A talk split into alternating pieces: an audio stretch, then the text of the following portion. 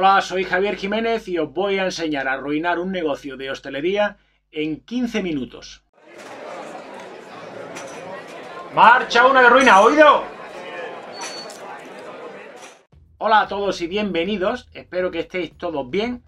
Voy a seguir dando los mejores trucos, los mejores consejos para llevar nuestro negocio a la ruina en menos tiempo de lo que tarda en mutar el coronavirus. La semana pasada estuvimos viendo maneras de, escoger el peor local posible. ¿eh? Sé que se nos quedaron varios, varios consejillos, varios trucos en el aire, pero ya sabéis lo que pasa. 15 minutos es lo que tiene. Hoy voy a comentaros diferentes trucos, ¿eh? diferentes consejos de cómo hacer las cosas mal en cocina y en el servicio de mesa para cagarla totalmente con el cliente. Ya entramos eh, al detalle, llevamos a ciertos hábitos, eh, a ciertas formas de hacer las cosas que pueden perjudicar seriamente ya al negocio. La cocina de un restaurante es el alma del negocio, ¿de acuerdo? Y ya deberíais de saber que no es lo mismo la, cocina de un restaurante que la cocina de tu casa. Por lo que si vais a trabajar en una cocina profesional o vais a contratar a alguien para que trabaje en esa cocina, eh, debe de ser una persona que tenga estudios o como mínimo experiencia trabajando con gente que tenga estudios. Como mínimo tiene que tener carnet de manipulador de alimentos. Ya sabes, hay un porrón de procedimientos para conservar, para preparar y para servir productos alimenticios. Como comprenderéis, por cuestiones de higiene y salud, no solo para que no se tire comida, sino para que no matemos a nadie de salmonelosis. Entonces, para empezar bien, a hacerlo mal, nada de enterarnos de estos procedimientos. Nosotros con, con, lo justo en cuestiones de higiene, de higiene alimentaria va que se las pela. No preocuparse de limpiar bien la verdura, ni de tener una tabla y un cuchillo diferente para, para preparar carne y pescado crudo y otra para, para comida ya preparada. Eso, eso vosotros tiene que daros igual.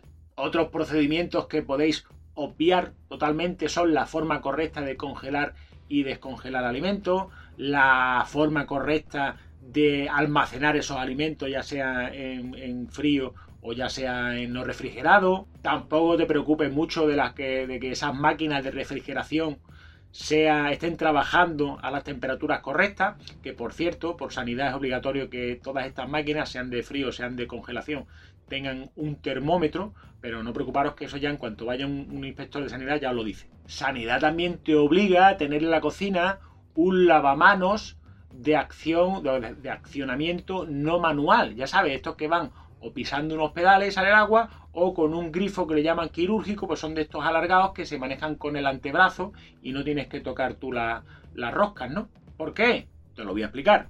Tú picas un par de pollo para hacer pinchito. ¿eh?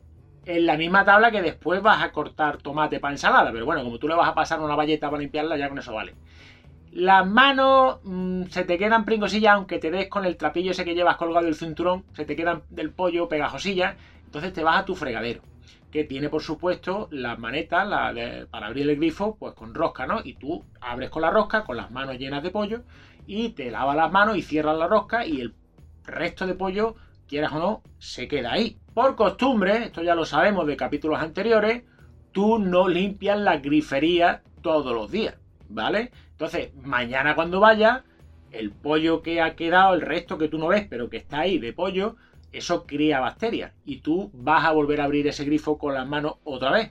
Pues ahí empiezan las pandemias. Bueno, por el momento vamos a dejar ya los temas estos más insalubres, ¿eh? Y vamos a pasar a otro tipo de detalles, menos, menos escabrosos, pero igualmente de nocivos para un negocio si no se saben hacer bien, como por ejemplo podría ser eh, la receta. Vamos a hablar de la receta. A ver, cuando creamos la carta del bar, deberíamos de tener una ficha de cada plato de la carta. ¿eh? Cuando se dice ficha de eh, la hostelería se refiere a lo que toda la vida se ha llamado una receta. ¿Para qué? Pues para que esa, ese plato se haga siempre igual independientemente de la persona que lo prepare. A nosotros eso nos da igual. ¿eh? Si tenemos un estofado que lo hacíamos de una manera, porque lo hacía una persona y a todo el mundo le gustaba, y ahora cambia la persona y lo hace de otra manera totalmente diferente, que no quiere decir que esté malo, pero ya no es el mismo para los clientes, pues ya se acostumbrarán. Lo mismo que si tú antes tenías una cocinera que te hacía unas croquetas del carajo de buena, que la gente iba a tu local por las croquetas, y ahora esa, esa cocinera se va. ¿Por qué? Pues no le paga seguramente. Metes a tu primo, que ni tiene idea de cocina ni, ni ha frito en su vida. Pues no lo vas a poner a, preparar croquetas porque no sabe, pues las compras congeladas. ¿eh? Y de las baratitas, porque el negocio ya va de capa caída, pues de las baratas. ¿Quién se va a dar cuenta? ¿Quién va a notar la diferencia entre una croqueta casera hecha por una cocinera profesional y una croqueta congelada de las baratitas? Luego también está la manera de emplatar, ¿vale? Vamos a hablar de la cantidad, por ejemplo. Eh, tú pones cada vez lo que te sale del pavo, ¿vale? Eh, usa una vez un plato, otra vez usa otro plato y si a un día al cliente le viene más cantidad de lo normal, pues bien, porque no le va a venir malamente, ¿no? te lo agradecerá. Pero el día que le venga de menos, mm, ya no le va a sentar tan bien. ¿eh? Y a lo mejor no te lo dice, pero ya va quedando que no sabe uno si la correcta era la que le has puesto grande o la, la que le has puesto chica. Entonces, eso de poner siempre una misma cantidad, lo más aproximada posible, por supuesto, eso tú olvídate, tú a lo, que toque. Y lo de poner un plato bonito, con su decoración, con su bordes limpios, sin picotazo en la cerámica, eso es naida china. Ni que fuéramos artistas, ¿eh? Tú el bacalao frito con pisto, ¿eh? Si puede ser frito dos veces, para que no se le note mucho el humillo que tiene ya el pescado, ¿eh? y el pisto que esté ya sequeroncillo de calentarlo más veces con el microondas, que esté ya los bordes del tomate seco y con chalpicotazo, eso es indiferente para lo que un cliente pueda apreciar en el plato, es lo que vaya a comérselo. Tampoco va a estar muy bueno.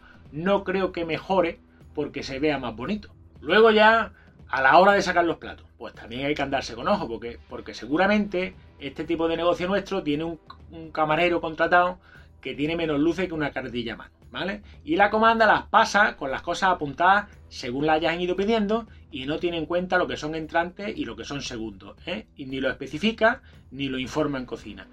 El de la cocina, ya sea tú o sea otro, tampoco pregunta. ¿eh? Según va leyendo, de arriba para abajo va sacando. Y o lo saca toda la vez o lo saca en el orden menos lógico posible. Por lo tanto, salen antes los segundos y salen después los entrantes. Eso es ya una manera de llevar una mesa cojeando desde primera hora. Tampoco vayan en cocina a decir cuando sacan un plato a qué mesa va, ¿eh? porque así en el caso de que haya varias mesas con el mismo plato pedido, ¿eh? el camarero, que no es camarero, que es portaplato, tampoco pregunta y la lleva a la primera que se le ocurra, que por probabilidad seguramente no es la que le toca y ahí ya empieza a ver las risas que nos dan siempre, ¿no? Cuando las cosas empiezan a torcerse. Y para terminar con la parte de la cocina, voy a hacer un poco de referencia a la organización del trabajo a la hora de sacarle el servicio. A ver, si solo hay una persona en cocina, todo lo que entre es para él, ¿vale? Pero vamos a imaginaros que tenemos una cocina con varios trabajadores y os voy a poner un ejemplo para que, como siempre, vosotros hagáis el promedio. El ejemplo, por supuesto, para hacerlo bien, ¿vale? Tenemos una cocina de un restaurante medianito, grande, tirando a grande, que tiene tres personas en cocina, ¿vale? Tiene al jefe de cocina, tiene al ayudante y luego tiene a un pinche, un segundo ayudante, ¿vale? La carta tiene plato frío, entrante frío, tiene guiso, tiene plato de sartén, plato de plancha, ¿vale? Y guisos. Pues lo normal es que el jefe de cocina sea el que recibe la comanda y le vaya cantando a los ayudantes qué platos tienen que ir preparando según el orden, ¿vale? Y según vaya haciendo falta. No toda la comanda de golpe para que cada uno administre según vea. Y además, estos tres tienen que tener ya previamente repartidas las tareas. Por ejemplo, una forma de repartir. El jefe de cocina se encarga de la plancha, ¿vale? Para hacer los pescados, las carnes, lo que sea, lo que trabaje en plancha. Y tiene también a lo mejor él encargado de emplatar los guisos, que están por supuesto puestos ya a fuego lento en ¿eh? los fogones para solo tener que emplatar y servir, no tener que ir calentando en microondas, ¿vale? Entonces, el jefe ya tiene su plancha y sus guisos, por ejemplo. El ayudante, pues por ejemplo, ayudante lleva la freidora, ¿vale? Y lleva también los platos preparados a sartén, que te digo yo, pues todas las croquetas, las lagrimitas de pollo, las patatas fritas, todo eso que va en freidora lo lleva esta persona y tiene también los fogones en la sartén, pues para hacer un revuelto, para calentar cualquier cosa que sea de sartén, vaya, que lo que sea y le tiene que preparar también las guarniciones que le hagan falta a, las carnes o pescados que tenga que sacar el jefe de cocina de la plancha, esos platos que va con su verdurita y sus patatitas fritas, pues eso se lo deja preparado el ayudante, según, según va demandando el jefe. Y el segundo ayudante, el pinche, ese se encarga de los platos fríos, ¿vale? Pues se monta ensalada, los platos de embutido, o que te digo yo, los postres, por ejemplo, también lo suelen montar, los postres que no sean de tarrina que van en el plato, sino postres que vayan montados. Y, a esta persona, pues también suele ser a la que le toca el fregoteo. Pues todo esto a nosotros nos la tiene que soplar, ¿vale? Se va haciendo todo a lo tío cipote, ¿eh? Se entra a la comanda, la lee uno, la lee el otro, a tú esto, yo, yo haré lo otro, tráeme, no me traiga, y formamos el pollo padre, ¿eh? el menaje, los útiles, las herramientas de cocina, eh, preparados de la menor de la manera menos productiva posible, de la, de la manera menos eficiente, ¿eh? para, que, para que la cocina, a la mínima que entre trabajo, sea el caos absoluto. Y bueno, ahora ya le toca a los camareros o a los portaplatos. Ya ahí hay un montón de detalles para cargarla también en la mesa, ¿vale? No preocuparse. Lo que pasa que aquí la primera parte que sería la comanda, esa ya la tratamos en otro programa, así que vamos a ir directamente ya al servicio de los platos comandados. Por ejemplo, para empezar, llevar un montón de platos apilados unos sobre otros a la hora de llevar la comida. ¿eh? Eso hay camareros que pueden estar en el circo del sobre. Llevan 14 platos en un brazo. En 14 porque van aplastando unos con otros, tocando el, el, culo de un plato, tocando la comida del otro. Por eso, ¿vale? Eso está súper bonito para un cliente que vea que llegan los platos machacando la comida con otro plato.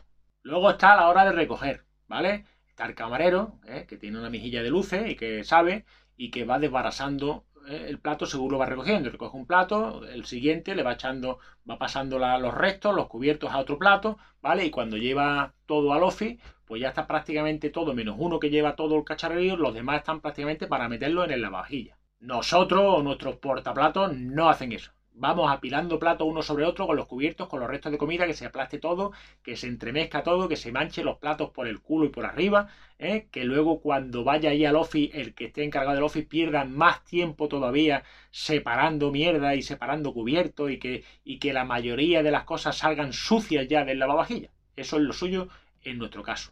Esto es un clásico.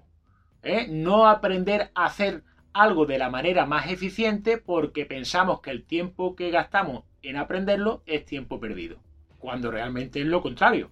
A la larga ganaríamos mucho más tiempo si aprendiéramos a hacerlo de una vez. Pues vosotros duros ahí. Otras formas de no ser eficiente, por ejemplo, es cuando alguien, alguien no, cuando el camarero va a la mesa. Un camarero que lo hace bien va a la mesa a llevar algo, ¿vale? Un plato que toque, lo que, lo que sea. Y cuando va, se vuelve habiendo recogido lo que haya podido de platos que ya no estén al uso, vasos vacíos, aprovecha para preguntar si hace falta algo más, así se aprovecha doblemente el viaje, pues se aprovecha también la economía y, se, y si te piden algo más, pues eso que te lleva. Además, a la vuelta va controlando todas las mesas por las que pasa, por si ya ve que en alguna hay pendiente de retirar o de preguntar o de llevar. Vamos ganando en cada viaje, vamos ganando tiempo. Vosotros no, vosotros vais con cero visión periférica, vais enfilado a la mesa donde objetivo, que no vaya a ser que otra mesa os vea, os cruce la mirada y os pidan algo y ya, ya entonces os trastorna. Vais a la mesa que vais, con el plato que tenéis que llevar. Si no hay sitio, lo ponéis encima de un plato vacío. Si hay vaso vacío, no lo lleváis. No preguntáis si quieren algo más de beber. Y si alguien os pide algo más de beber y dice, por ejemplo, traiga usted una cerveza, no preguntamos si alguien más quiere para que y llevarlo todo junto, no, esperamos a que le llevemos esa cerveza y ahora diga otro, me trae otra por favor a mí también, que no le ha pedido antes, pues dos viajes, culpa tuya, porque el cliente no tiene por qué estar pendiente de lo que tiene que pedir, tiene que estar tú que eres el que vende. En hostelería siempre se ha dicho que el que no echa cabeza tiene que echar pierna, pero de todas formas, como ahora está de moda el running, ¿eh? o el running, o el footing, o el jogging, como quiera que se llame, ¿eh? aprovecha y mata dos pájaros de un tiro, ¿eh? trabajas y haces ejercicio. Si al cliente le tarda más el servicio, pues que se joda. Por eso eres un portaplatos, no un camarero. Y ya quedan detallitos ya con menos importancia ¿eh? que se pueden ir haciendo mal porque son los que realmente diferencian a locales buenos de malos o a, locales mm, regulares de los muy malos. ¿eh? Son detalles muy tontos, pero vamos a ver algunos nada más que por curiosidad. Por ejemplo, tienes una mesita con platos ¿eh? individuales en cada comensal, platos limpios me refiero, porque llevan entrantes a compartir, ¿vale? Pues tú esos platos no los cambies nunca, hasta que no termine de comer no se los cambie, ¿vale? Si le pones primero una ensalada con un anillo con vinagreta y se le mancha el plato, las croquetas luego en lo alto de la vinagreta, ¿eh? ¿Qué, más da? Si al final va a topar el estómago. Cuando pongas platos al centro para compartir, tipo ensalada, revuelto, papa frita, lo que sea, no le vayas a poner tú una pinza. Una pinza no es la pinza del hielo, la pinza sabe que es una cuchara con un tenedor o dos cucharas para que se puedan servir. Que se aparten con el cubierto que ya tiene, que no podemos permitirnos el lujo de que estén manchando todo el menaje de la casa. Surtido de salsas no tengas, ¿vale? Tú en todo caso, ketchup y mostaza, pero no en sobre, en bote. ¿eh? Para que cuando te lo pidas le ponga el bote en la mesa. Y si el bote es de marca blanca, mm, mucho mejor. El pan, el peor que encuentres en el mercado, el más barato. ¿eh? Y si lo reciclas de una mesa para otra, que te vean. ¿Eh? Si no, de que te vale, que te vean cómo usas, coges una canasta una mesa, quitas los pollos masticados y los que no los echas en otra canasta y se la llevas a otra mesa, que se vea bien. Los cubiertos no los brilles después de lavarlos. ¿eh? En el mejor de los casos, tendrán manchas de cal. ¿eh? Y en el peor tendrán restos de comida. Los platos y la cristalería exactamente igual. No se te ocurra darle un repasito después de haberlos lavado, ¿vale? Que estén brillantitos. No, no, no, no. Que se vean así regular, porque no hay nada mejor que te devuelvan una copa con la mancha de un pintalabios. En fin, todos esos detalles que nos hacen perder tiempo y clientes al mismo tiempo. Ya sabes, cocinillas y portaplatos sin experiencia y sin estudio, que es más barato. Y lo más barato es lo que es gratis, como darle a me gusta, compartir, dejar un comentario y suscribirse. Todo es gratis. Dale, nos vemos en el próximo programa. Un besito. Sale una de ruina.